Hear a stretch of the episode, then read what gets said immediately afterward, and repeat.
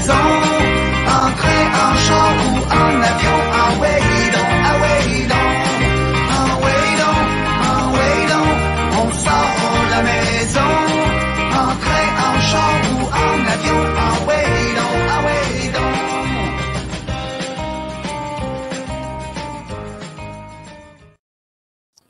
Lundi 11 octobre, bonne fête du travail à tout le monde. Bonne fête du travail, Ben. C'est l'action de grâce, pas la fête du travail. Mais oui, c'est Euh, quoi cette affaire-là? Je suis bien mêlé dans mes jours fériés. Vois-tu comment c'est important? pour moi, il n'y a pas de dinde. de- Ta femme va être déçue. D'après moi, il n'y a pas de dinde au four. Non, il même au pas la bonne fête. Hey, regarde, on ne parlera pas de jours fériés aujourd'hui. On est là pour parler de baseball. Euh, Une série euh, battre leur plein là, dans le baseball majeur. C'est vraiment du gros baseball à laquelle on a droit présentement. Ben oui, envoie donc, Euh, envoie donc, le gros baseball des séries. Ben ouais, puis là, on a deux invités qui vont euh, nous aider à, à décortiquer tout ce qui se passe depuis le début des séries. On a invité le Charles-Alexis Brisebois. Euh, salut Charles-Alexis de Passion MLB du 91-9 aussi. Euh, Charles-Alexis, première question, juste, juste vite comme ça, là, ça vient de, de où cette, cette passion du baseball-là? Premièrement, c'est- Sylvain, je veux dire euh, merci de m'avoir invité, puis bonne Saint-Jean, vu qu'on invente des fêtes. Donc, bonne Saint-Jean. Puis, pour répondre à, à- à ta question, ça vient de, de quand j'étais jeune. Tu sais, puis j'ai. J'ai 25 ans, donc je suis dans l'étape où est-ce que j'ai connu la fin des expos. Puis quand j'étais jeune, on- le soccer commençait à monter en popularité à mon âge, mais moi, je jouais quand même au baseball parce que mon père, mon oncle et tout, ça avait joué au baseball. Puis c'est de là que ça vient ultimement. Euh, ça s'est calmé possiblement durant les, années 2000, début 2010, parce qu'il n'y avait pas nécessairement la, vague baseball. tout le monde était comme en deuil des expos. Puis c'est il y a, il y a 5-6 ans que ça a repris, je te dirais, à force de faire des voyages, que ce soit aux États-Unis ou à Toronto, d'aller voir du baseball, ben, c'est là que cette passion-là est, est revenue un petit peu plus dans ma vie. Puis éventuellement, en 2016, euh, Passion MLB est arrivée. Puis j'étais pas encore euh, à la tête du projet à ce moment-là, mais j'ai embarqué dans le projet. Puis à force d'écrire, ben, on sait que l'appétit vient en mangeant. Puis à force d'écrire sur le baseball, ben, c'est là que je me suis réintéressé à ce sport-là. Puis que c'est redevenu là, mon, euh, mon sport numéro un depuis, depuis quelques années déjà. Justement, Charles-Alexis, sur le site web Passion MLB, c'est quoi un peu votre, votre mission, votre ligne éditoriale? Euh, vous parlez de tout ce qui est baseball, seulement du baseball majeur ou vous allez aussi euh, dans d'autres sphères? Euh, c'est quoi, c'est quoi le contenu qu'on retrouve sur Passion MLB? Le principal, c'est un site d'actualité euh, du baseball majeur. Ça, c'est la, ligne euh, éditoriale principale. S'il y a une grosse nouvelle, on, veut que ce soit couvert sur le site. Mais évidemment, c'est un site de balle aussi, fait qu'on s'empêche pas de, parler de s'il y a une grosse nouvelle au Québec, s'il y a une grosse nouvelle dans d'autres choses qui touchent la MLB, on peut en parler aussi. Mais la mission principale, c'est d'amener le baseball majeur en français aux amateurs dans un même endroit. Excellent. Ben écoute, euh, lâchez pas votre bon travail. Euh, Merci, je vous lis euh, régulièrement. Puis euh, c'est intéressant. Je trouve que c'est un, un créneau qui est peut-être pas exploité euh, partout. Exact. Donc, les passionnés se rassemblent là. Fait que j'invite tous nos auditeurs à découvrir ça. C'est passionmlb.com. Exact. Absolument. Ah, on va aussi faire entrer notre, notre, notre, notre classique Ozoué Pelé qui. Ben, joyeuse Pâques, Ozoué. Salut les boys, mais moi c'est plus, moi, c'est- plus joyeux Noël, tu sais, ma fête. c'est Ah, le je veux le 24 bon, c'est bon. Ça pourrait être ma fête n'importe quand, moi ça me fait plaisir. Alors là, là, je vais remettre les, euh, les, les points sur les i, les barres sur les t. Là, c'est l'action de grâce. OK? Puis là, l'action de Mhm. grâce, d'habitude, c'est la dinde. Mais nous, là, dans la dernière semaine, je parle de Josué, Sylvain, puis moi, là, on a failli passer pour des jambons. Hein? Puis euh, je trouve ça bon de parler de ça avec Charles-Alexis parce que nous, c'était une prédiction, mais pour qui va se rendre en série mondiale? OK? Eh boy, les Dodgers ont failli On a- nous mettre ça dans face. on a, tout, on a tout pris les Dodgers pour se rendre à la série mondiale. Puis ce que je trouve intéressant, Charles-Alexis, c'est que je t'ai entendu à la radio cette semaine. Puis toi, dans le match éliminatoire, tu avais les Cards contre les Dodgers. Puis ça m'a Ouais. rendu encore un peu plus nerveux. Puis euh, finalement, ta prédiction était loin euh, d'être euh, saugrenue là, parce que tu sais, ça, ça s'est terminé 3-1. Puis euh, tout ça pour dire que Ben, merci à, un circuit, là, en plus. merci à Chris Ouais. Taylor, hein, parce que grâce Ben à oui. lui, euh, on aurait passé pour une peu. gang de jambon. J'ai envoyé euh, une coupe de bière overnight à Chris Taylor. Mais c'est ça, moi, ça faisait vraiment un petit bout que, que je songeais à mettre les cards. Puis, tu sais, dans la dernière semaine, ben, on a vu dans les dernières semaines, ils ont tellement été incroyables, la séquence de victoire de, de 17 matchs de suite. J'aimais l'énergie de, cette équipe-là. Puis, ce que, je trouvais un petit peu des, des Dodgers, qui, évidemment, on ne me prend pas, c'est une belle équipe. 106 victoires, ils ont du gros stock. Mais pour moi, c'est pas la même équipe que 2020. Tu sais, il manque un peu de, de, de personnel euh, sur le monticule, là, à commencer par euh, Clayton Kershaw, Dustin May qui sont pas là. Puis oui, on a remplacé euh, par Max Scherzer, mais je trouvais qu'on était perdant à ce niveau-là. Max Muncy qui est blessé, Mookie Betts qui a pas la saison de sa carrière, Cody Bellinger qui a connu une saison désastreuse. Tout ça faisait en sorte que je trouvais que la profondeur était peut-être un petit peu affectée du côté de LA, puis l'impatience de devoir jouer dans ce match-là qui n'a pas été disputé depuis des années, ben, c'est ce qui m'avait poussé à, à prendre les cards ultimement. Mais tu sais, si les Dodgers se rendent dans la série mondiale puis le gagnent, ce sera pas un crime non plus. Ouais, puis dans un match éliminatoire, ça reste toujours bien un match. Puis les Dodgers Ouais. avaient quand même un as euh, au monticule. Mais est-ce que ta vision par rapport aux Dodgers, là, euh, un peu moins de profondeur, parce que ça reste que c'est un des clubs qui a le plus de profondeur dans la rotation partante, là. mais est-ce que ta logique demeure la même pour le reste des éliminatoires? Par exemple, est-ce que tu euh, est-ce que es derrière les Giants? Que tu penses qu'ils vont battre les Dodgers? Ben, moi, pour se rendre à la série mondiale dans la nationale, j'ai prédit que ça allait être le gagnant de cette série-là. Et selon moi, j'ai j'ai dit les Giants parce que euh, euh, j'aime beaucoup, oui, j'aime la profondeur des Dodgers qui en ont, tu l'ont dit, mais celle des, des Giants, pour moi, est à un autre niveau. Là. Six releveurs dans l'enclos de releveurs qui ont lancé au moins 50 manches et qui ont une moyenne de points mérités sous les trois. C'est une première. 18 circuits de la part des frappeurs suppléants, c'est un record aussi dans l'histoire de la MLB. Donc, avec cette profondeur-là euh, au monticule, avec cette profondeur-là sur le banc, avec le fait que justement on veut, on, on, a fini devant les Dodgers en saison régulière, puis on veut prouver qu'on est malgré tout pas les underdogs, et même si on est sous-estimé du côté de San Francisco, on veut donner le petit coup supplémentaire. C'est ce qui m'avait poussé à, à, choisir les Giants. Mais comme je te le dis, si les Dodgers passent à travers ça, ils peuvent se rendre vraiment loin parce qu'ils ont l'expérience, ils ont l'habitude, puis c'est une équipe qui est très, très, très équilibrée aussi. Puis tu parles des releveurs, puis Ben, hier, on cherchait des points là, pour comment aborder tout ça aujourd'hui. Puis un de tes points, c'était l'importance des releveurs. Là. Puis Charles-Alexis l'a bien dit, là, les Giants, c'est vraiment la clé pour eux. Oui, exactement. Puis tu sais, ce qui est intéressant depuis euh, quelques années, c'est les releveurs sont obligés d'affronter trois frappeurs. Puis tu sais, ça, je trouve que c'est euh, un changement qui a été majeur là, euh, dans le baseball. Puis je trouve qu'on n'en parle pas assez souvent des releveurs. Là, c'est... Puis en séries éliminatoires, au jouer, tu me diras si tu es d'accord, mais l'importance des releveurs est encore est, est, est, capitale. Là, puis on le voit depuis le début des séries. Tu parlais de ceux des Giants, Charles Alexis, mais même chez les Dodgers, il y a un joueur qui fait très bien, c'est Brudzar Gratterall. Brudzar Gratterall, qui n'est pas une super vedette. Là, on se promène dans la rue, là, euh, Brudzar Gratterall, là, le monde va dire ah, probablement lui qui a inventé la fête du travail ou grande, euh, je veux dire, ou c'est un grand philosophe. Là, euh, Brudzar Gratterall, là, c'est pas une super vedette, puis ce sera probablement jamais une super vedette. Mais c'est incroyable ce qu'il fait au monticule là, en trois matchs, deux manches et deux tiers, puis euh, il n'a pas donné un seul point. Blake Trinan, c'est un autre qui fait très bien avec les Dodgers. Puis les Rays, même si euh, même si les Rays euh, perdent 2-1 présentement contre les Red Sox, ils ont aussi eu des super bons releveurs. David Robertson, euh, Ferguson, sais, c'est des tous des gars qui ont lancé au moins trois manches sans rien donner. Fait que euh, c'est fou, c'est fou le, les releveurs, comment ils sont importants en, en séries éliminatoires?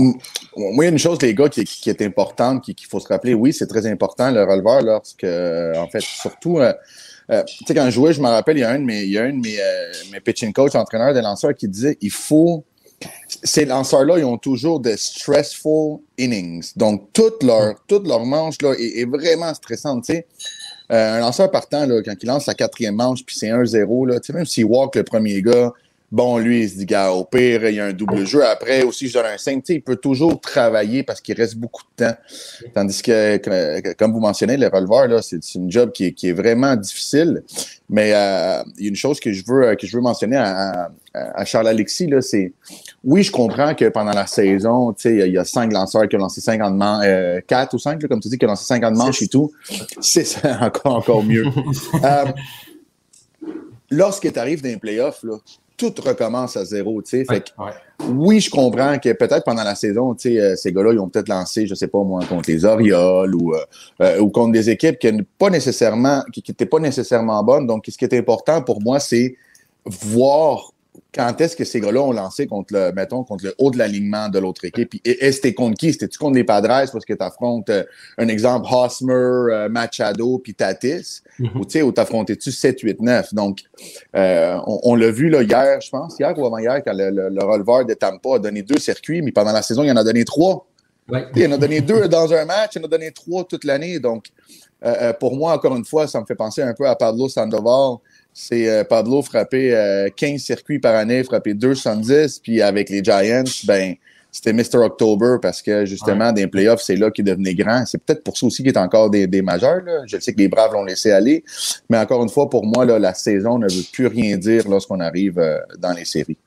On a tellement de la suite des idées parce que là, le point de ce que vient de dire Ozoué m'amène au point de Sylvain, qui lui parce qu'au lieu d'analyser euh, série par série, ce que je disais à Sylvain, c'est intéressant de, soulever des points que nous, qui, qui nous marquent. Puis Sylvain lui disait l'expérience des joueurs en séries éliminatoires est tellement importante. Donc, euh, j'aimerais t'entendre là-dessus, Sylvain. Non, mais en fait, on le voit avec les Red Sox qui sont de retour dans la série. Là, on voit un Kiki Hernandez là, qui, qui, frappe. il a frappé sept coups sûrs consécutifs. il a 62 matchs d'expérience en série. Il a gagné la série mondiale l'an passé avec les Dodgers.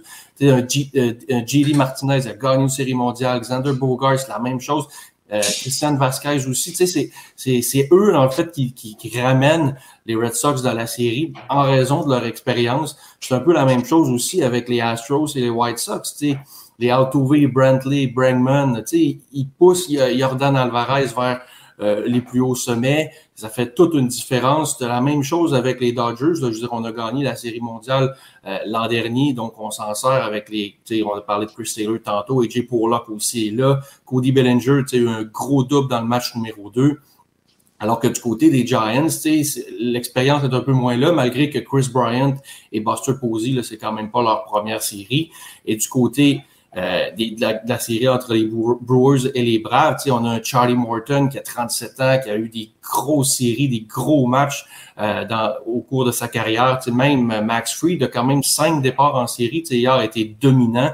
Donc, ça fait toute la différence, je pense, euh, d'arriver des joueurs qui ont déjà connu des moments clés dans des séries qui sont moins un peu stressés que les jeunes qui arrivent. Là, on a vu Shane Baz avec les Rays d'ailleurs. C'est pas facile c'était son premier départ aussi.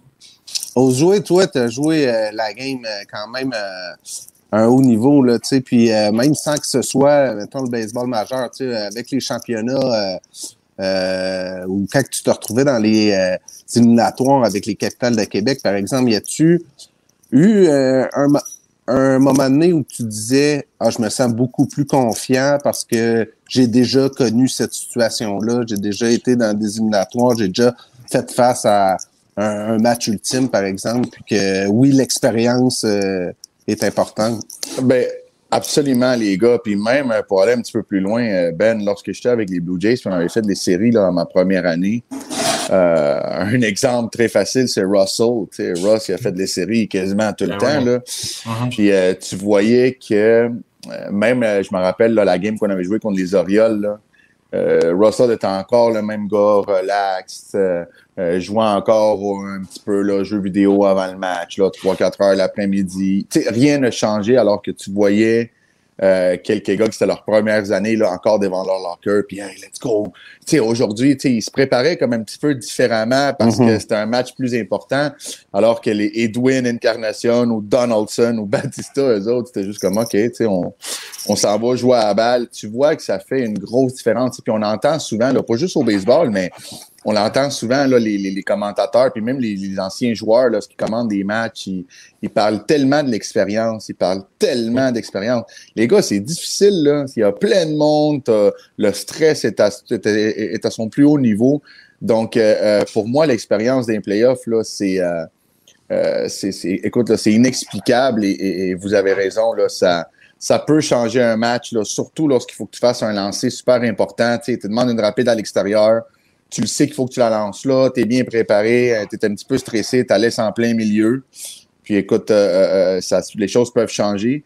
Euh, c'est pour ça que je pensais, moi, là, que, que les Dodgers là, pour, allaient battre justement là, les, les, les Cards. Et euh, bon, on a pu voir, c'est un gars qui n'a même pas commencé la game en plus, là, qui, a, qui, a, fini ça. Ouais. Cette expérience-là, euh, Ozoué, euh, le match des Blue Jays contre les Orioles, là, est-ce que c'est le fameux match qui s'était terminé par un walk-off de Incarnation? Edwin, exactement. Mais écoute, je suis trop, euh, je suis trop curieux. J'aimerais savoir comment tu avais vécu ça. Là. Toi, c'était-tu un des moments les plus grisants? Parce qu'il y a tellement de beaux moments en séries éliminatoires. Mais tu sais, ça, parce qu'il y en a eu un autre walk-off, là, euh, cette semaine. Hier. Oui, mais il y en avait eu un autre avant en match éliminatoire, euh, le walk-off de, ben, c'était euh, Taylor. Taylor. Ouais, exact. Puis c'était comme le premier euh, walk-off dans un match sans lendemain depuis celui d'Incarnation. Fait que j'aimerais juste euh, savoir, Oswey, comment tu avais vécu ça. Les gars devaient être fous, là. Je vais t'envoyer des vidéos. puis tu vas comprendre. J'étais, euh, moi, j'étais, euh, j'étais sur le banc lorsque c'est arrivé. Puis, écoute, quand c'est arrivé, euh, la télé m'a tout de suite pris. Écoute, on va interviewer Edwin. Euh, j'ai été chercher mon sel en courant, j'ai été filmé là, toute la foule, j'ai été filmé tout dehors, sur le banc. Euh, c'était, on dirait que le Roger Center allait tomber. Là. C'était, il était fermé en plus. Fait que, écoute, là, 20 minutes après, là, il y avait encore, c'était encore plein. Là, puis là, les gars sont sortis dehors pour saluer la foule. Puis c'était encore fou. Euh, l'atmosphère, c'était, euh, c'était incroyable. Nous, on, je sais pas si vous vous en rappelez, les gars, c'était la, la, l'année incroyable de Britain, le closer. Là, ouais. il était intouchable cette année-là. Ouais, puis là, nous, on arrive en neuvième, puis il amène Ubaldo Jiménez. Puis là, nous, on est comme ben pourquoi qu'il amène Ubaldo contre euh, que 3, 4, 5, genre, ou, ou 4, 5, 6? OK, premier pitch, bam! ben, il est parti. Fait que je, m'en rappelle encore là, très bien, comme si c'était hier. Euh, Showalter, là, je sais. Je, encore une fois, je n'ai aucune idée pourquoi il n'avait pas amené son, euh, son Ouais, il avait été critiqué d'ailleurs à l'époque sur cette décision-là parce que Britton était dans, dans l'enclos puis c'est pas lui qui a amené. Tu, tu, perds une game, la game la plus importante de ta, de, de, ouais. de ta saison, puis tu n'utilises pas ton meilleur lanceur. Je trouve ça un petit peu euh, décevant. Mm -hmm. Mais ce qu'on parlait d'expérience tantôt, je voulais dire, tu as parlé des cards tantôt, Charles Alexis, Adam Wainwright il est là depuis mille ans là, dans, dans, dans le baseball majeur, puis il y a quand même il est quand même parvenu à, à, maintenir les Cards dans le match, alors que peu de gens lui donnaient une chance, dans le fond, de, de réussir à passer à travers le, le line-up des, des, Dodgers. Oh oui, complètement. Puis, tu sais, la, la, batterie qui forme avec euh, Yadia Molina, là, qui est quoi, la, la ouais. quatrième euh, en termes de longévité, le 300, ouais. quelques plus matchs là, entre les deux, ça m'avait aussi forcé à, à, à choisir là, les, les Cards dans ce match-là. Euh, évidemment, il y avait l'aspect Max Scherzer que j'avais pas prévu qu'il connaîtrait ce genre de match-là. On s'attendait à ce qu'il connaisse peut-être un, un, meilleur match. Là, moi, je pensais que c'est contre la, ouais. la relève qui, allait être un petit peu plus frappé. Finalement, ben, c'est en première manche que les Cards ont, ont, ont, marqué leur seul point du match. Mais quand même, c'est sûr que tu, tu regardes l'alignement des, des, Dodgers, puis tu, tu, le disais, Josué, un gars comme Chris Taylor qui sort du banc justement pour frapper un circuit, là, ça montre à quel point cette équipe-là est profonde. Puis avec le recul, ben, tu regardes les, les, les Cards aussi qui manquaient peut-être un petit peu de punch offensif dans la dernière semaine. Là, ce momentum-là les a peut-être rattrapés aussi là, avec la, ouais. la, pression des séries, mais on a eu le droit, on a eu le droit à un bon match là, comparé à celui de l'américaine qui s'était fini euh, pratiquement en troisième manche entre les Red Sox puis les, euh, les Yankees. Dans les séries actuelles, les boys, laquelle euh, qui vous le tient le plus au bout de votre siège? Là, hier, on a eu droit à tout un match euh, euh entre les Rays et les Red Sox, entre autres. Là, moi, sans même l'avoir regardé, j'ai vécu la honte et la fierté au cours de ce match-là. quand Oswey Pelé m'a appelé pour me dire Hey Ben, euh, il vient d'avoir un jeu vraiment weird il dit, là, tu regardes le match. Là, je dis, non. Non. Là, il dit, dit, c'est sûr que tu me niaises, là. Non, non, c'est sûr que tu me niaises. Tu regardes la game. Hey, écoute, au je m'excuse d'avoir une vie autre que le baseball. fait que là, j'avais honte un peu de pas regarder le match et de décevoir aux jouets. Puis là, en même temps, euh, là, il dit, viens d'avoir un jeu, je je voulais avoir ton avis. Je dis, mais je regarde pas le match. Il dit, ah, c'est beau, là, laisse faire d'abord. Je dis, non, non, hey. raconte, raconte-moi le jeu quand T'es plus mon ami, là. Je dis, Ra- ra- raconte-moi le jeu quand même. Fait que là, il m'explique le jeu. Puis ce que je trouvais intéressant aux Zoé, c'est que toi, tu m'expliquais le jeu, mais moi, j'av- j'avais pas comme le côté émotionnel de savoir comment trop que ça s'était passé. ben oui, deux Puis- retraits. Exact, avec euh, Diaz qui n'a pas rentré, tu sais. Mais j'étais comme complètement comme œil extérieur. Puis là, tu me racontes le jeu. Moi, je te dis, ben, d'après moi, tu sais, c'est un double automatique. Tu sais, j'avais comme un peu un côté cartésien ou rationnel. D'après moi, c'est un double automatique, tu sais. Puis là, t'as comme été déçu, genre, de, de, Ben, ma, mais ré- je- de ma réponse. Déjà, que- déjà que j'étais émotionnellement, hey, j'étais comme, mais c'est quoi qui se passe? Pourquoi? Puis là, je savais pas, là, j'ai écrit comme à trois personnes en même temps. Uh-huh. Comme, mais qu'est-ce qui se passe? Mais là, tu sais, c'était fou, là. L'émotion était incroyable pendant ce match-là, là. Écoute, là. Ouais. C'était là, moi, c'était j'étais- bang, bang, bang, bang. C'était gauche, droite. Là, moi, j'étais tout comme. Tout était ça. Ah, ouais, ah, je sais pas. Peut-être un double automatique. Peut-être. Un double automatique. On n'a on a pas la même vibe en ce moment, là. Non, non. Là, il dit Je, je m'excuse de t'avoir dérangé. non, tu me déranges pas, c'est juste que j'écoutais pas la.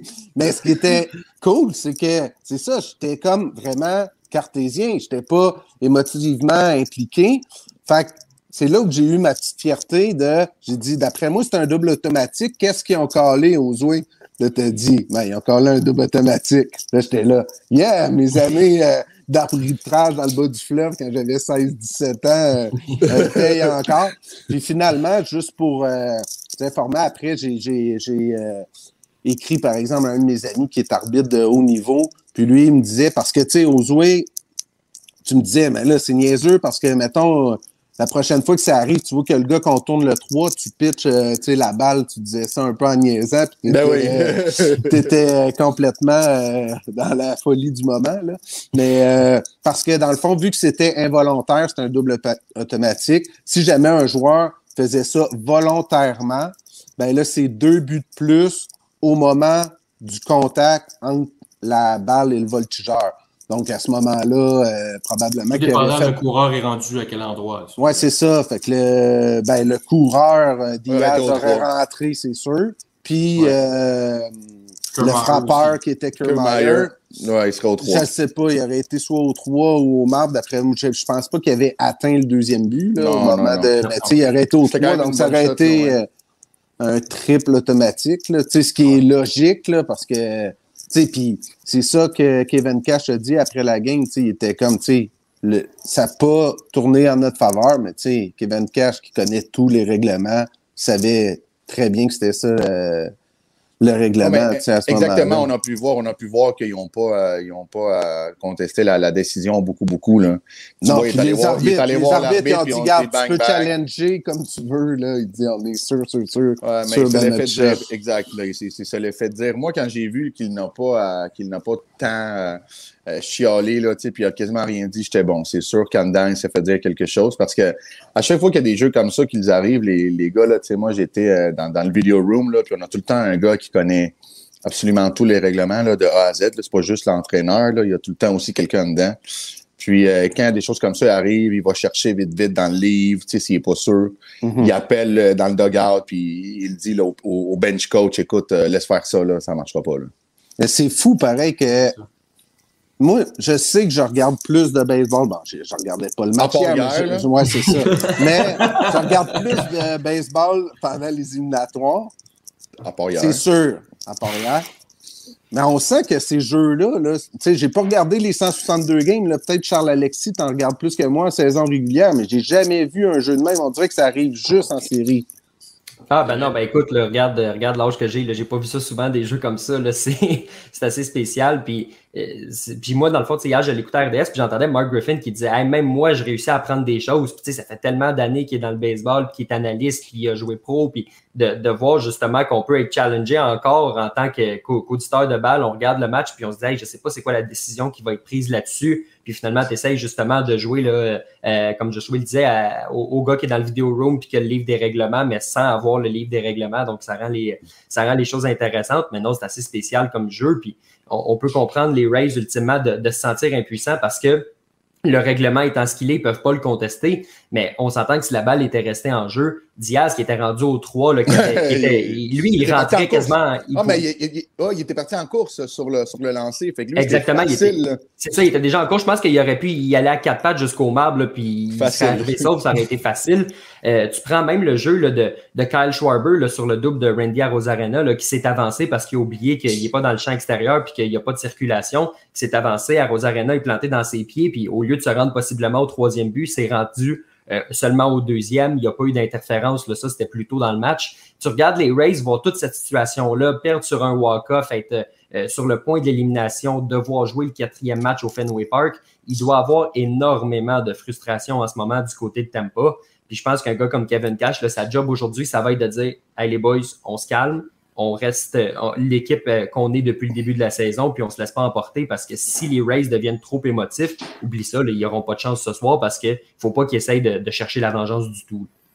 Et d'ailleurs, je regardais tantôt, les Rays n'ont même pas annoncé leur lanceur partant encore. C'est ben, Eduardo du côté des Red Sox, mais là, je pense que Kevin Cash ne sait pas trop là, où est-ce qu'il va, ben, va donner la balle. Je pense qu'il pensait utiliser Luis Patino, mais finalement, il l'a utilisé en fin de partie. Ben euh, même les Red Sox, à la base, comptaient peut-être utiliser Nick Pivetta, finalement, se retourne vers euh, Erod. Ça, ça, va être, euh, ça va être intéressant à suivre. les, les Rays qu'on dit qu'il manque pas beaucoup de lanceurs, là, on dirait qu'ils ont trouvé leur homme. Ils commencent à manquer de lanceurs, puis le, le 13-14 manches comme ça, puis se rendre pour finalement perdre le match. Là, je suis persuadé que ça a fait mal à la formation ça va faire très mal, surtout euh, que les Red Sox, il ne faut pas oublier, là, Chris Sell, il est frais encore. il a juste lancé une manche. Oui, il a lancé.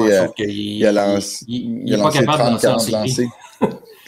Écoute, euh, c'est un lanceur qui est trop fort, selon moi, là, qui, est vraiment trop fort pour, pour, pour, ne pas se reprendre. Mais tu sais, euh, comme j'ai parlé plus tôt, là, les, les playoffs, c'est une, une, nouvelle saison. Hein. C'est complètement différent. On, peut parler là, de David Price par ben exemple, qui, qui, a tout le temps été là, puis que c'est très difficile pour lui. Mais encore une fois, là, c'est sûr que les, les, les, les, euh, Red Sox, là, je pense qu'ils sont, sont en meilleure place que les, euh, que, les Rays en ce moment, surtout avec euh, la, victoire émotionnelle d'hier. donc, je pense que ça va être très difficile, là, justement, là, pour les. Tu retournes, tu retournes au Fenway, là, tu sais, c'est, l'ambiance doit être folle. Dans cette série-là, il y a un jeu que je veux vraiment vous parler, c'était lors du match numéro un. C'est le vol de marbre de, à Rosarina.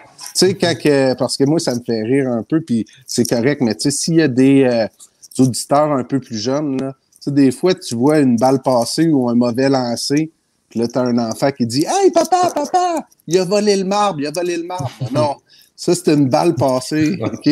Ou un mauvais lancer. Ça s'appelle pas un vol de marbre. Si vous voulez savoir c'est quoi un vol de marbre, Regardez ce qu'a fait Randy à Rosarina. Sérieux, il est incroyable, ce joueur-là. Tu sais, quand on parle d'un joueur qui step up en octobre, ah même s'il a une super saison, à Rosarina, moi, il me fait capoter ma raide. Là, tu sais, il, y a, il a une fougue, il y a un...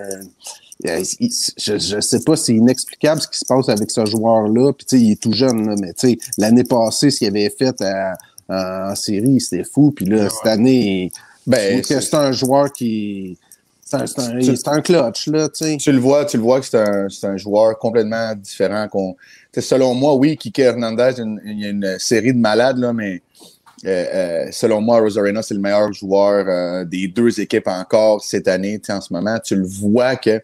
Moi, je te le dis, ce gars-là est en train de s'acheter des années de contrat avec une des 29 autres équipes de la Ligue.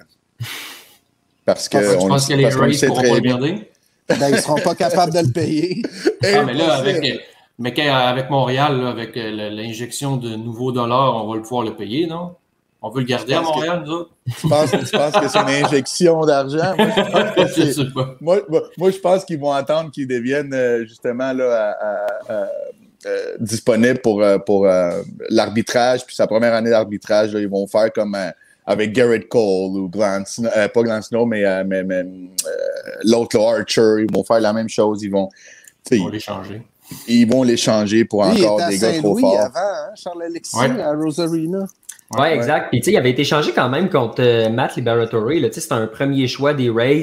Les Rays se sont dit, nous autres, on a beaucoup de, on a beaucoup de lanceurs. Les Cards se sont dit, nous autres, on a beaucoup de voltigeurs. C'est un bon match. Ils l'ont échangé. Puis je suis persuadé qu'ultimement, les Cards regardent lancer Liberatory, puis ils sont contents. Ils regardent leur champ extérieur qui est dynamique, ils sont contents.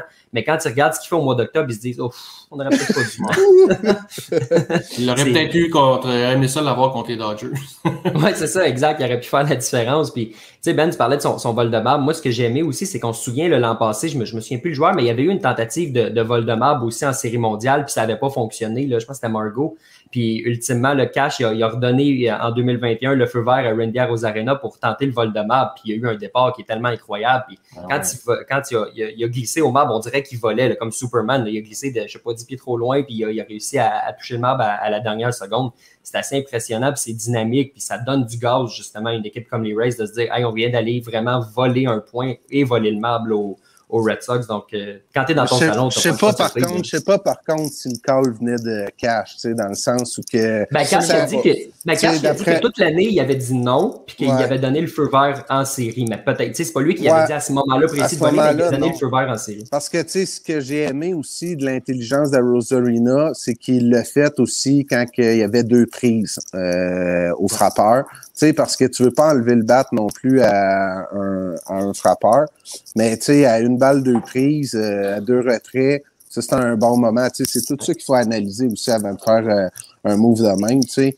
Euh, Puis c'est quoi le pointage aussi, tu sais. euh, Mais quel, quel, quel move. Puis comme je vous dis, c'est ça qu'on voit en série, des trucs qu'on voit pas en saison régulière quand on regarde la game. Tu sauras me le dire aux. Parce que des fois, je regarde pas le match comme hier. Mais le double automatique, on a parlé du vol de but, mais moi, c'est toutes les histoires aussi qui entourent les matchs. Puis une histoire cette semaine qui m'a fait beaucoup rire. C'était au match numéro un des euh, Dodgers contre les Giants à San Francisco. Tu avais le releveur euh, qui est Taylor Rogers, qui est au monticule, puis euh, son frère jumeau euh, est pour les Twins du Minnesota, puis il a été voir le match, parce que les Twins ne sont pas en playoff, fait qu'il a été voir le match, mais avec sa belle-sœur. Un moment donné, Rogers était au monticule, là, les fans qui étaient comme autour, qu'est-ce qui se passe? Genre, le lanceur qui est au monticule, il est aussi avec sa femme dans les estrades. genre, le monde capotait, il comprenait pas, genre, qu'est-ce qui se passait, tu sais. Il était comme, ou ben non, tu sais, avant qu'il monte sa butte, il était comme, comment ça que Taylor Rogers il est avec sa femme dans les estrades, tu sais, ça n'a aucun rapport, mais c'était son frère jumeau qui, qui était allé. Ben, ben, ben, ben. Ben, Ben, t'as as, tellement raison. Si on peut parler aussi un petit peu là, de, de euh, Soto qui s'en va au match avec le, avec le jersey Oui. de Turner, avec Kevin Long, le hitting coach. Je veux dire, y a-tu mieux que ça? Un gars qui s'en va voir un match bien cool, comme tout le monde. C'est sûr que lui a des droits à des billets un petit peu plus cool. là. Mettons que si toi puis moi, on allait, à- on allait au match. Mais c'est-tu hot, ça? Tu sais, Ben ouais. à- à- tu vois la nouvelle génération un peu, là, je veux dire, y, y a-tu mieux que ça, là? Y a-tu mieux que ça? Lui, là, ma saison est finie, sais-tu quoi? Moi, je m'en vais regarder mes deux boys, là, Scherzer puis Turner, là-bas, avec mon coach des frappeurs, m'aller prendre une bière, m'aller manger un hot dog, puis enjoy la game. Il était pas là dans, un, dans, une, euh, dans une loge, là, ou, ou bien caché, je sais pas trop où. Lui, il s'est dit, moi, je m'en vais là. Je veux dire, c'est... Mhm. Ça, là, ça, c'est. Ça, pour moi, c'était de l'or, là. Ça, pour moi, c'était. c'est Ça, c'est du baseball. Tu sais, ça, là, ça, c'est un joueur que, pour moi, là, il va avoir le respect euh, jusqu'à temps qu'il prenne sa retraite, Mhm. c'est- C'est comme, waouh, il est jeune. euh, sa saison vient de finir. il sent- Tu sais, je veux dire, ça serait tellement cool de voir ça plus souvent. Tu sais, quand est-ce que tu vois ça au hockey ou au football, tu sais, qu'un joueur, il met le jersey d'un des autres gars, puis s'en Ah, va là. je- je veux Ben, on, on s'entend qu'au baseball, tu peux juste le voir en série parce qu'avec l'horaire de Avec 162 games, Non. les gars, ils n'ont pas le temps d'aller voir des matchs ailleurs. Ça Ah, puis, écoute, là, même, même, même si les gars ils avaient du temps, là, je veux dire, même, même Benoît il a ça. du temps, puis il écoute pas la game non plus. J'ai qui pas fini d'en entendre parler.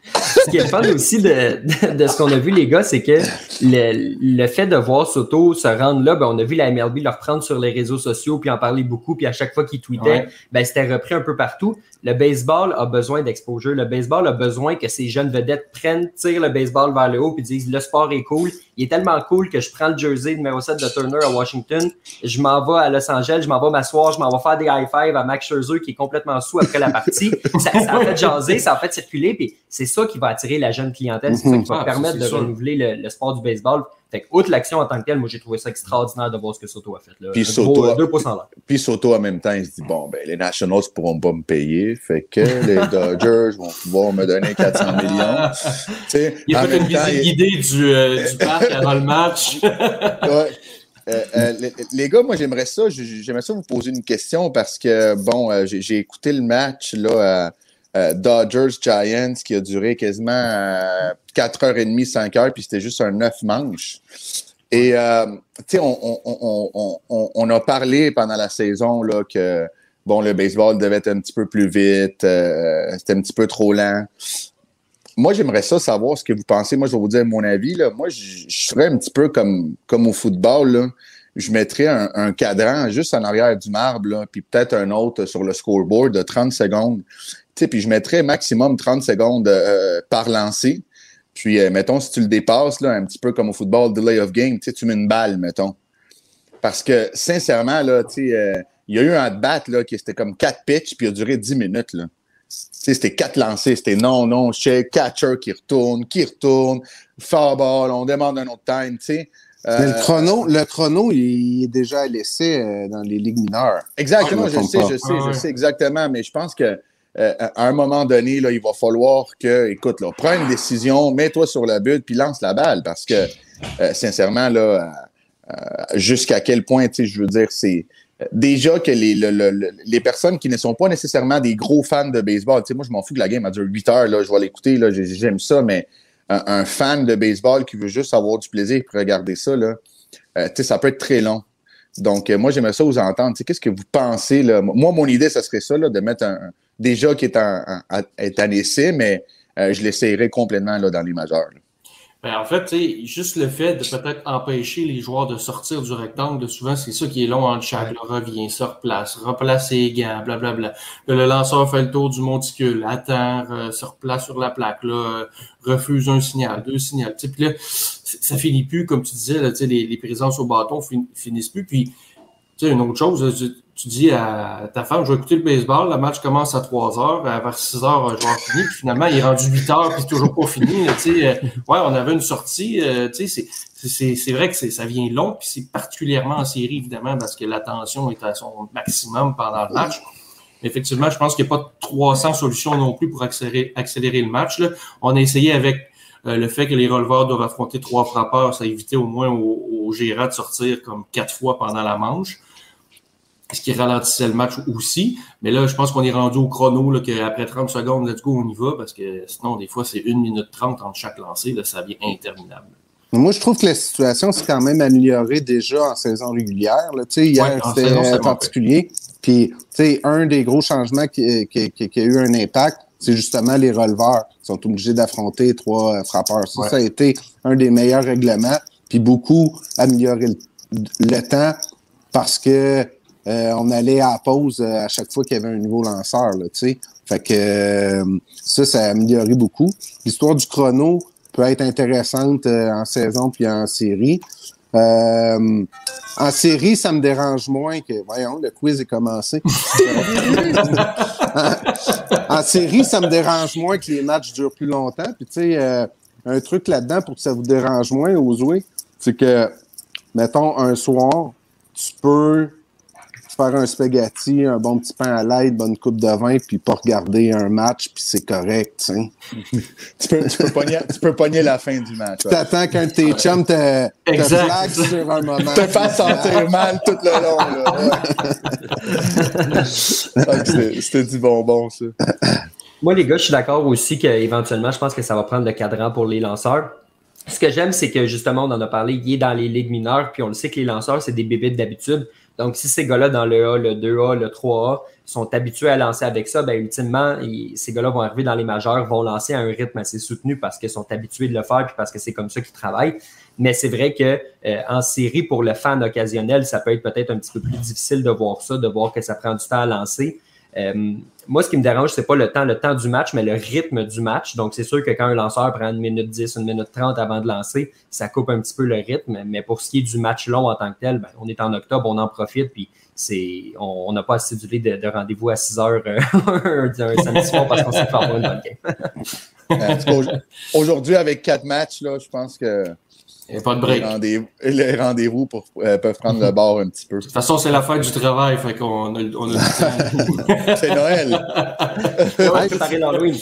Justement, les gars, pour, pour pas que nos, euh, nos podcasts soient comme les matchs de baseball puis que les gens trouvent que ça dure trop longtemps, euh, Sylvain, tu avais préparé un, ben un, petit quiz pour terminer. en fait, là, les jeux d'enfants sont à la mode en ce moment là, avec euh, une certaine série là, qui, est sur Netflix. Là, fait que j'ai pensé qu'on ferait faire un petit jeu d'accord, pas d'accord. Donc, je vous donne des, euh, des, des, liners, puis vous me dites si vous êtes d'accord ou pas d'accord. C'est un peu en lien avec les, euh, les trophées du baseball majeur qu'on va remettre en novembre. OK, alors je commence par les plus faciles. Là. Euh, Gabe Kapler va remporter le trophée du gérant de l'année dans la Ligue nationale.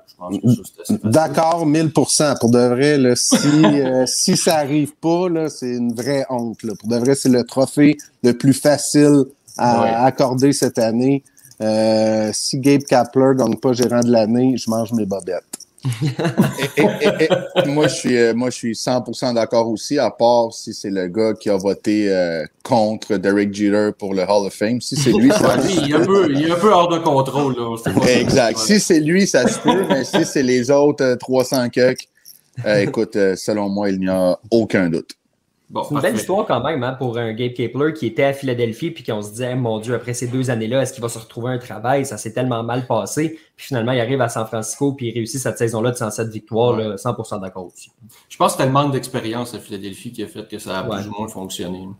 Euh, OK, Ligue américaine. Scott Service va remporter le gérant de l'année. Ben, moi, je suis... Mariners. Moi, en fait, j'avais fait une liste de quel trophée je donnais à qui, puis j'avais Scott Service à fait que je suis d'accord.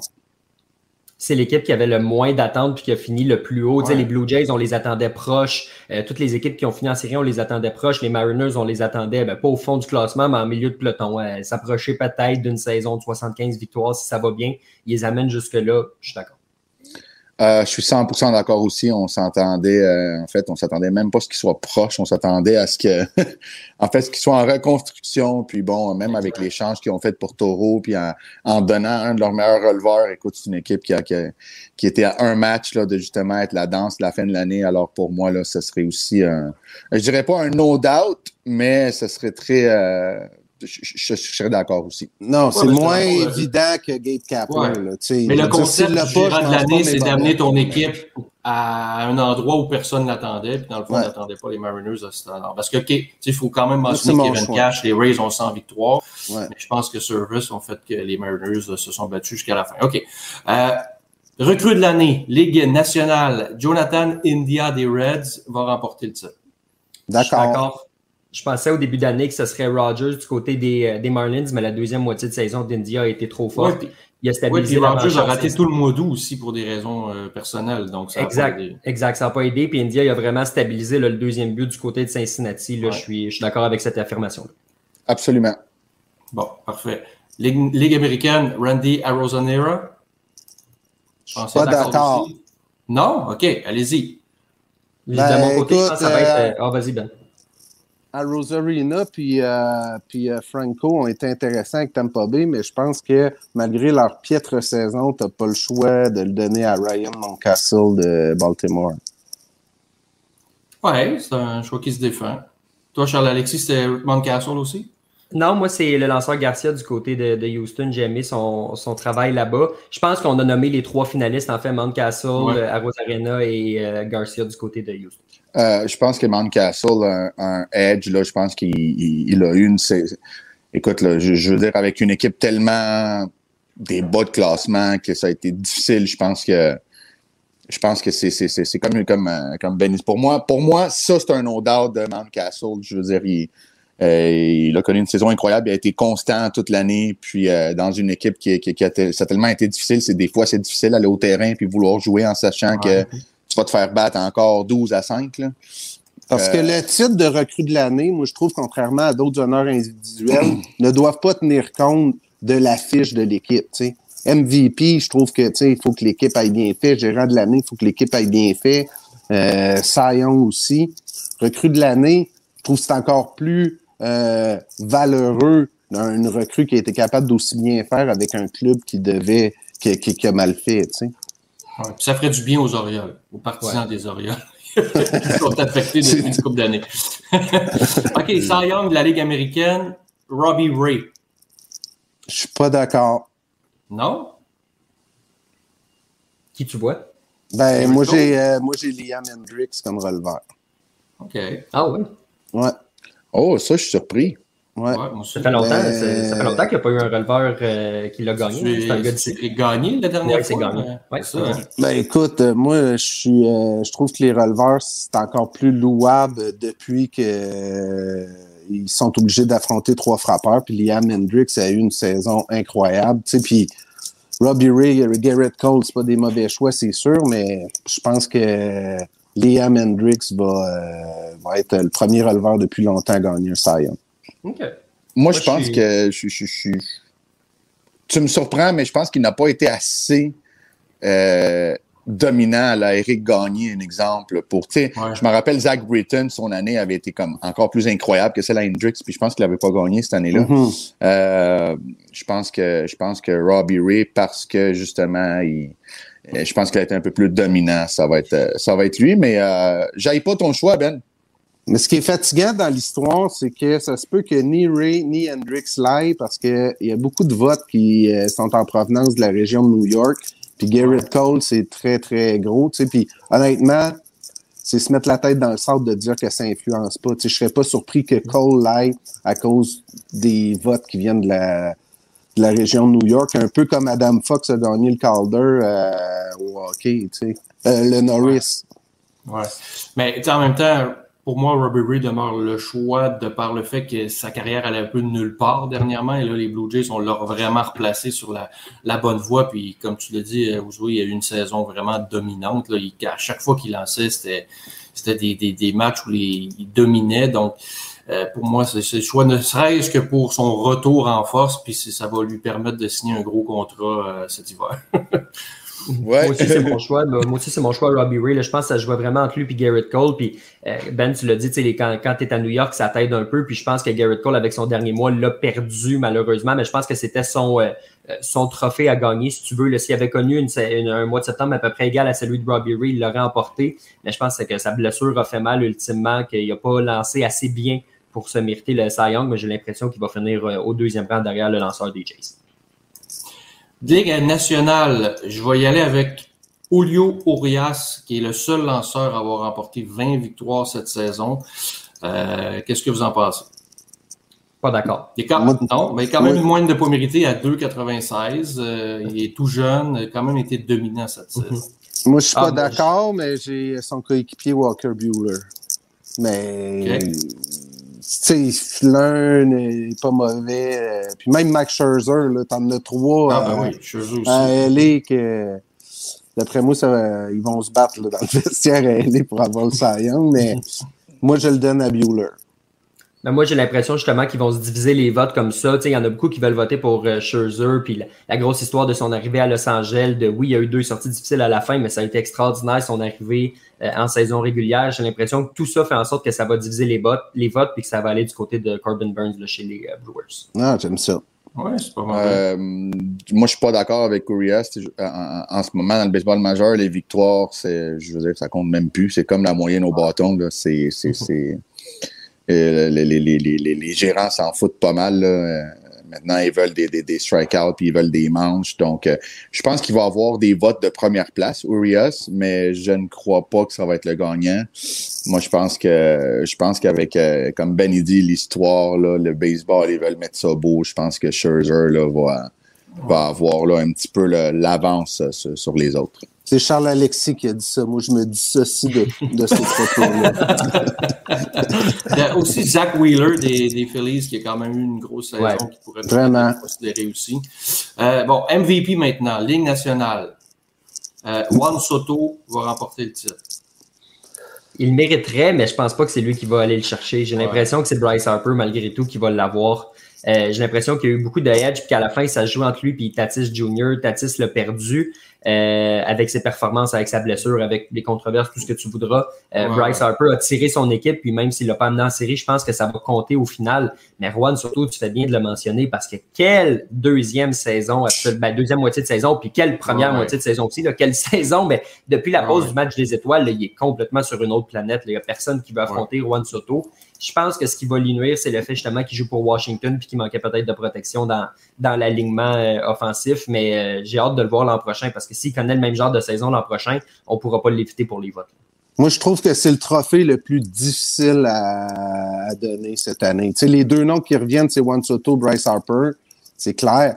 Mais euh, dans les joueurs de position, moi, j'ai deux coups de cœur personnels avec euh, Brandon Crawford à, à San Francisco. Il l'aura pas, c'est sûr qu'il l'aura pas, mais Brandon Crawford mériterait des votes. Là, puis même à la limite, là, Atlanta, là, as Acuna qui a été euh, blessé cette année. Puis un joueur comme euh, Austin Riley a vraiment steppé up. Puis, tu sais, honnêtement, euh, il me donnerait le goût de donner des votes à eux. Je pense qu'ils vont l'avoir, mais tu sais, Brandon Crawford, euh, tu sais, je peux pas dire c'est mon choix puis c'est ma prédiction, là, parce que d'après moi, ma prédiction reste à Bryce Harper aussi.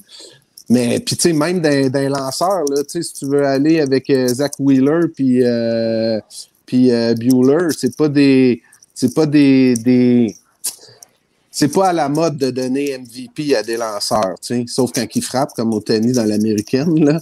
Mais mais c'est c'est tu sais c'est Mettons, tu sais, il y a tellement de statistiques là, au baseball majeur, là, tu sais, puis il y en a une, c'est wins above repla- replacement, là, tu sais, qui est, euh, c'est quoi l'utilité, puis tu sais, je trouve que, je trouve, ouais, je trouve que cette statistique-là est très révélatrice pour un titre comme euh, MVP ou devrait l'être, tu sais, puis si tu regardes, euh, je pense que c'est Zach Wheeler qui est le meilleur euh, WAR dans la dans, la Ligue nationale, tu sais. Mais regarde, mon choix, euh, Bryce Harper, mais chapeau euh, à Brandon Crawford puis à Austin Riley. Moi, je vais aller avec, euh, avec Soto. Les gars, c'est complètement ridicule ce que Soto a fait. Il a à peu près, je pense, 50 ou 60 euh, buts sur balle de plus que de rétro au bâton dans une ligue où est-ce que tout le monde se fait retirer sur des prises maintenant. Euh, il jouait dans une équipe où est-ce que c'est me nommer un autre joueur à part lui dans son équipe. Là. je veux dire, euh, si moi, si j'étais un lanceur puis je joue contre les Nationals, je lui donne un but sur balle puis j'affronte les autres. Là, je veux pas que, être battu par lui. C'est le seul gars qui avait. Tout le monde est parti et il continuait à, à dominer, là, pas juste frapper, mais il a dominé la ligue. Euh, ce que je n'aime pas de ce titre-là, c'est le nom, c'est le joueur le plus utile à son équipe. Pour moi, ça devrait être euh, le meilleur joueur pendant la saison. Qui a été le meilleur joueur, peu importe que ton équipe soit dans les séries ou non, ou faisons un autre, euh, euh, un autre trophée. Un, Mm. le meilleur joueur de toute la saison, puis le meilleur joueur qui a amené son équipe dans les séries. Là, pour moi, ce serait complètement différent. Donc, euh, pour moi, là, c'est mon choix reste, reste Soto. Ben, en fait, tu sais, la définition de joueur le plus utile à son équipe, je pense que Soto remplit ça à la merveille parce que si Soto n'est pas avec les Nationals, je pense bien avec les Nationals. Euh, je pense qu'il n'y a personne qui va au terrain. Ben, c'est ça. Donc, je pense que le- ça, ça, ça vient un peu avec euh, le titre pour ça. Là. Je veux dire, Bryce Harper, il y a quand même d'autres joueurs. Puis, il y a quand même. euh, ils ont, était bon ils aussi, jusqu'à la euh, fin. Mais, mais si on va le joueur le plus utile à son équipe, je pense que Soto remplit, euh, remplit ça à merveille. Bon, Ligue, Ligue américaine, euh, j'ai pas le choix d'y aller. Si on y va avec la même définition, là, Shohei Otani, je veux dire, il, a donné des victoires, puis il a frappé la, la balle en plus. Je pense que lui remplit encore plus la définition de joueur le plus utile et tout respect pour ce qu'a fait Vladimir pendant, pendant la saison. On va s'entendre, les gars. Là, le, celui qui ne le gagnera pas des deux, ça va être l'une des plus belles saisons de l'histoire à pas avoir été décoré d'un Absolument. MVP. Pour moi, c'est pour moi c'est Shohei Otani qui doit gagner ce titre-là. Qu'est-ce qui est plus utile qu'un gars qui va lancer, qui, qui lance très très bien, là, tu sais, qui a eu euh, 156 retraits sur des prises, qui a frappé quoi 45-46 circuits au cours de la saison, qui a fait 46. changer le règ- 46, là, qui a fait changer le règlement du match des étoiles pour pouvoir lancer puis frapper puis sortir comme lanceur puis rester, euh, qui a participé au concours de circuit, qui a tiré cette équipe-là tout seul sans protection. Euh, volé pour des buts. moi, il a volé des buts. il y a plus d'une vingtaine de vols de buts, c'est vrai. là, il a terminé dans le Oui, top il y 10 a de la Ligue. 26 buts volés. Il a terminé dans le top 10 de la Ligue à ce niveau-là. là. Pour moi, il n'y a ouais. rien qu'un gars comme Shohei Otani n'a pas été en mesure d'accomplir cette année. Puis ce serait une honte qu'il ne soit pas décoré du titre de MVP. Ceci étant dit, chapeau à Vladimir Guerrero Jr. qui doit gagner, selon moi, le Hank Aaron, le meilleur joueur offensif de l'américaine. Ouais. Pour moi, c'est lui. Mais si on prend au total euh, série, pas série, le Shohei Otani a, a été deux joueurs pour amener son équipe en série. là. Il, a, il a été extraordinaire. Exact. Moi, je vais y aller Moi, je aussi suis- avec Ah, Otani, puis je vais vous dire même, là, en tout respect pour Vladimir Guerrero, là, Junior, Mm. c'est un choix facile, Otani. C'est, il gagne là, facilement. Là, c'est way over Guerrero fils. Puis je pense que notre vision est biaisée parce que euh, nous, on l'aime, Vladimir Guerrero fils, on a Vladimir Guerrero, on a entendu parler. Tu sais, mettons, là, t'habites à Los Angeles, t'habites à Philadelphie, à Atlanta. Sérieux? Tu sais, oui, il a été dans la discussion, là, parce qu'il a quand même été un, un donné, peut-être qu'il est en liste pour avoir une triple couronne. Là, fait que, je veux dire, mais présentement, là, je vous le dis, c'est un choix très facile. Ben, ils ont demandé, moi, les- ils ont demandé là, chez The Athletic à plusieurs journalistes qui, qui vont voter pour ce trophée-là. Puis, ultimement, c'est pas tout le monde qui a répondu, mais tous ceux qui ont répondu ont dit exactement ce que tu as dit. Shohei Otani, sans aucun doute. Le Shohei Otani risque d'être un choix unanime, puis Vladimir Guerrero Jr. risque d'avoir tous les votes de deuxième place. Ben, en fait, moi, je suis pas d'accord avec, euh, avec ce que vous dites, les gars. Moi, je suis d'accord avec le fait que ça va être Otani qui va le gagner parce que, on va se le dire, Kerry Price euh, goal une game aujourd'hui, puis demain, il s'en va jouer au centre, puis il score deux goals, puis deux jours après, il est encore goaler, puis il y a un shutout. On va faire comme, OK, c'est le meilleur joueur. Là. Mais moi, je vais aller à- à- avec Otani, mais c'est pas vrai que Vlad va avoir tous les choix de deuxième place parce que pour moi, il y a un joueur qu'on oublie parce que de un, il joue beaucoup moins de matchs que tout le monde. C'est un receveur, c'est Salvador Perez. Ouais. Euh, Ah, Salvador. Perez. J'allais pour parler moi- de lui. Salvador Perez, pour moi, un, il est vénézuélien, fait que déjà là, pour moi, c'est- un plus. Euh, deuxièmement, euh, euh, les gars, là, je sais pas si vous vous rendez compte, là, un catcher, là, ça a mal aux jambes. Là. Ouais. Un catcher, ça joue, puis lui, là, il est grand, puis il est gros. Là. Ouais. Lui, catcher, là, se mettre en catcher, là, puis il fait ça comme un chef. C'est un gars qui est incroyable, il est tout le temps là. Euh, euh, je veux dire, frappé combien, lui? 47, 48? je veux 48. dire. 48, euh, ça a été 48, le meilleur catcher de l'histoire à frapper ça. C'est, il y a 100 quelques points produits. Je veux dire, il y a une équipe jeune, il est tout le temps là, il est souriant, tout le monde l'aime. Tu sais, c'est un, c'est un Javier Molina, euh, je veux dire. euh, Mais tu dis qu'il joue moins. là. Il a 2.0, joué là. 161 matchs cette année, là, Salvador Perez. Ouais, ouais, mais c'est, mais c'est ça, quand il, quand il est pas catcher, il est, il est quand même frappeur de choix, là. Tandis que les autres catchers, les autres catchers, là, quand Sanchez avec les Yankees joue pas, il est pas DH, là. Vasquez, c'est la même chose. Euh, Zunino, ben, c'est la même chose. Tis Taylor, puis Smith, il, il, il- il- il- euh, pas Taylor, mais, Smith, puis c'est quoi l'autre catcher des Dodgers, là? Euh, euh, euh, euh, Will Smith, c'est quoi l'autre catcher, les boys, là? Il Bon, manque, euh. Butera? Non, non, non, non, non, non, non, non, non, non, non, non, non, non, non. En tout cas, peu importe. Tout ce que je veux dire, c'est que tous ces gars-là, c'est notre équipe. Nous autres, on est, nés en série mondiale. On C'est est ça. même pas capable de Ah non, mais j'ai un plan. La profondeur. J'ai- un solide de C'est Austin Barnes, non? Austin Barnes. Fait que, tu sais, On oublie à quel point que, de un, c'est difficile d'être un catcher maintenant. Dans, Buster Posey, c'est pareil. Lorsqu'il joue pas, ils vont lui donner du, du repos.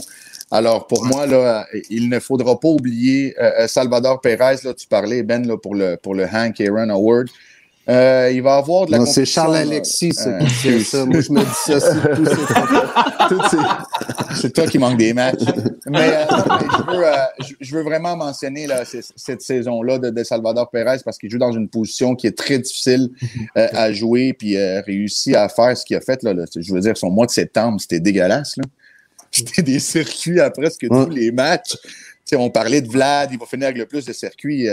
Euh, je veux dire, Salvador Perez est parti de 30 à 47 en un mois quasiment. Donc, euh, euh, je pense que de son côté aussi, là, euh, ça, va être, ça va être intéressant. Mais c'est là où je dis que Shohei Otani, c'est le choix facile. Puis après, tu sais, quand je vous dis qu'on a un peu un parti pris pour Guerrero, là, tu sais, moi, je pense que quelqu'un d'un d'un peu plus neutre puis de moins, euh, Partisan. moins ouais, puis moins vénézuélien, là, va quand même euh, va quand même hésiter, mettons, juste euh, Guerrero. Mettons, Otani n'existe pas, là, t'as Guerrero puis Perez. Honnêtement, il y aurait Honnêtement, des- il y aurait exact. des votes d'un bord et de l'autre. là. Je pense que Guerrero Ouais. l'emporterait peut-être, mais euh, il y aurait des votes d'un bord puis de l'autre. Yes. Ben, messieurs, pas mal ça. Le, le- le jeu est terminé. le podcast aussi. Euh, on a beaucoup de baseball sur, euh, devant nous aujourd'hui. là. Les quatre séries sont en action aujourd'hui. Donc, euh, Ben, euh, tu choisiras laquelle que tu écoutes. Moi, c'est mon pool de hockey à soir. Ah là là. D'accord. On va pas t'appeler Ben s'il y a quelque chose qui se passe ce soir. On le pas, hein? non, c'est ça. Charles-Alexis, merci. Ben, merci beaucoup de Euh, l'invitation, super agréable. Encore une fois. Merci Ben. Excellent. ben, c'est de la fin. Ben écoute, euh, on vous rappelle que euh, le suicide ne devrait jamais être une option. Donc, euh, 1-866 appel si vous avez besoin de jaser ou quoi que ce soit. Puis euh, là-dessus, on vous souhaite une bonne semaine. Puis regardez les séries éliminatoires comme moi. Ben, messieurs, merci. Salut, guys. On sort la maison, entrer en chambre